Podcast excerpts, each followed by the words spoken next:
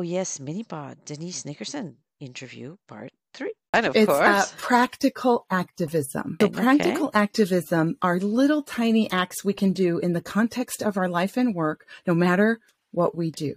And and I really want to bring this home. You may be a grocery store checkout person and think, I don't have any power, I don't have any activism. But if you see an elder person who's sixth in line and you invite that elder person up to go ahead, then that's practical Mhm, mhm. activism.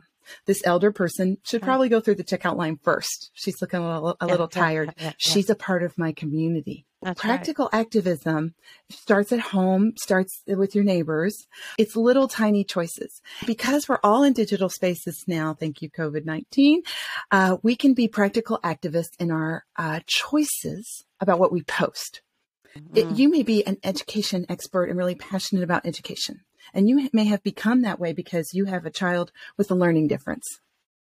Mhm, And mhm. so your awareness changes. You're dealing with this child with a learning difference and you're facing walls everywhere. It's time to increase awareness of people around you. And you can do that by Mhm. saying, Hey, I read this cool book. Or, Yeah. Hey, look at this great scientist. They've written an article about her. She's living with autism, but she's working here. That is not saying, uh, people who are neurodiverse need jobs with a big stick and yelling at people. right, right, it's right, just right. being practical in your activism. That's the idea, and that's something that that I w- in our coaching practice we teach people to do.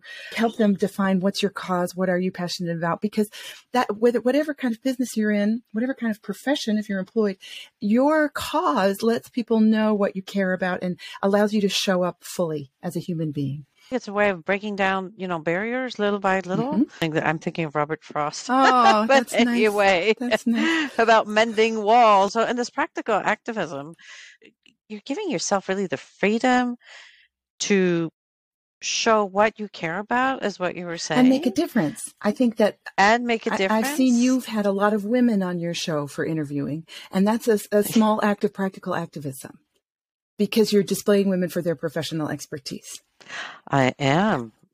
And so that that's an act of practical activism. We need to have representation for all the little girls around the world about what what women are Mhm. doing with their lives and their careers.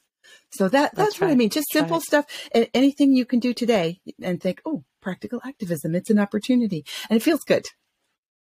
Yeah, yeah, yeah. I think in my family we do that a lot with food. Good.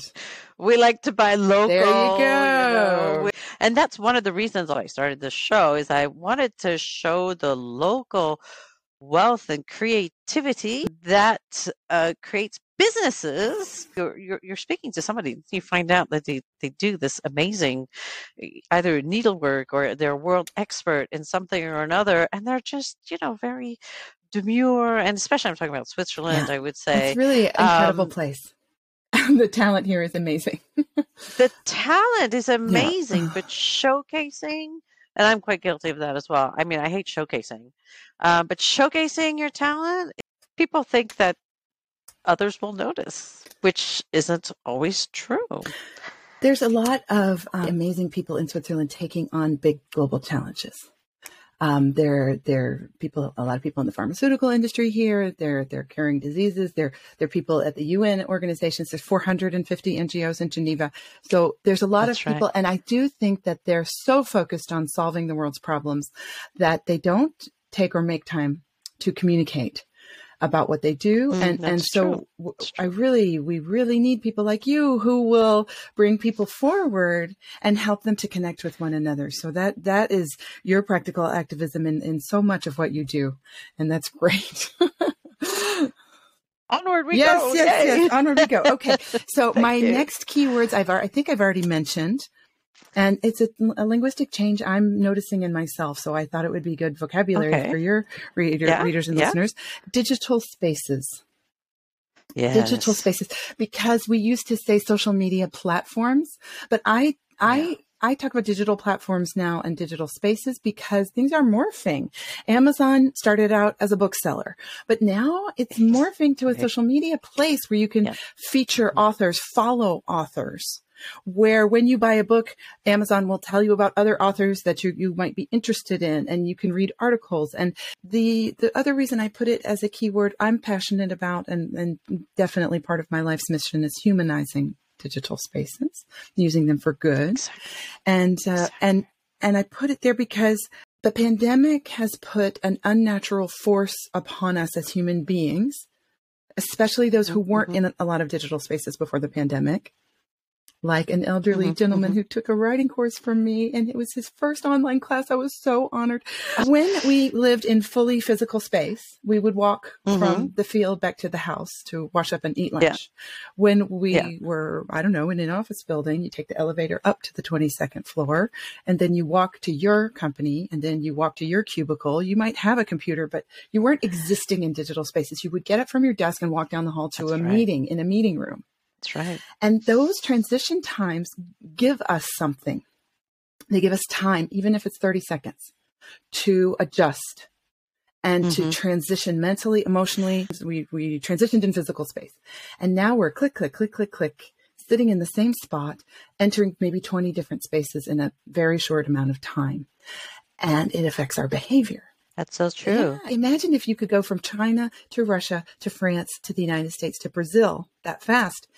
All of Yeah, these yeah, places, you need different clothing. You need to understand cultural implications. You need different language skills. You need different codes, different body language. That airline ride is time to transition. I'm going to this new place. My little trick is just um, take a breath when you click to a new digital space. One whole breath hmm hmm to help yourself transition. I think some of the burnout, some of the bad behavior, bad manners, um, unkind behavior we see in digital spaces comes from this moving without shifting, moving without transitioning. Oh, that's that's quite true. Yeah, yeah, yeah. I see what you mean. Mhm. Uh, people they don't- they don't need to think. They can be very uh, spontaneous, not in the good sense, Right. but and then just uh, right, you know, Click, things click, click, down, you know, key it in, and and it's gone. Departing and arriving, uh, honoring di- digital spaces. I was in this space. Now I'm going to this other space. I'm going to arrive here. Um, and, and I find that when I do it, I feel better. I have a better experience. It's a consciousness and it's a gift because wouldn't it be cool if we could travel the world that fast? Just it, it, appreciate it, enjoy it, but transition. I know how busy everybody is, but if you can transition with just one inhale, exhale, that's, that will help you have a better overall experience in digital spaces. That's a, a really good point. Also about this, you know, uh, arriving, departing, marking something. At the beginning of the pandemic, you had this sort of idea of, you know, people opening up Zooms and then somebody bombing it, somebody appearing.